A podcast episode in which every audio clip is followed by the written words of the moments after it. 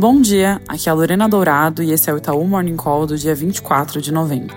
Começando lá por fora, agenda internacional mais esvaziada, com PMI sendo divulgados nos Estados Unidos às 11h45 e na Europa, hoje ao longo da manhã, vai ter uma bateria de membros do ECB falando, destaque principalmente para o discurso da Christine Lagarde, presidente do Banco Central Europeu.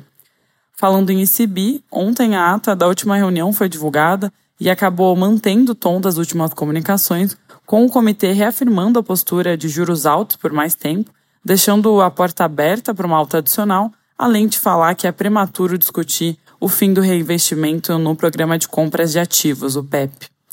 Já vindo para o Brasil, ou melhor, Brasília, a MP das subvenções continua no palco das discussões políticas, agora com o broadcast apurando que o governo está disposto a fazer mais concessões no texto para destravar a aprovação.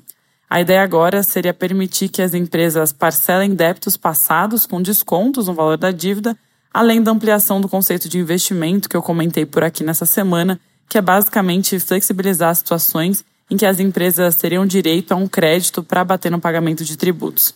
Lembrando que a CMP poderia render 35 bi de arrecadação extra em 2024 nas contas da Fazenda, 30 bi nas nossas contas, uma peça crucial para que se possa alcançar a meta fiscal no ano que vem. Além disso, ontem o presidente Lula acabou vetando integralmente o projeto de desoneração da folha de pagamentos e agora o Congresso já se articula para derrubar o veto, possivelmente ainda esse ano. Também importante, o tema do JCP voltou à tona nesses últimos dias, depois de ficar um tempo de molho.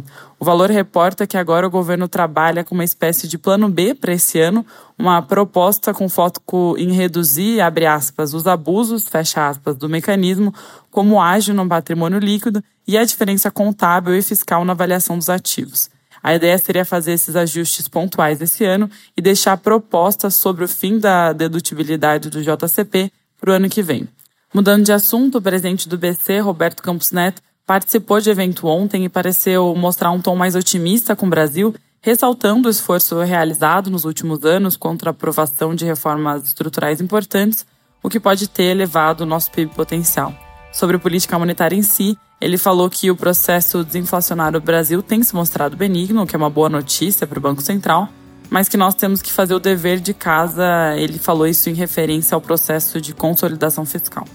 Para terminar, vale ficar de olho no pronunciamento do ministro Haddad hoje às 9 horas. É isso por hoje, bom dia e bom final de semana.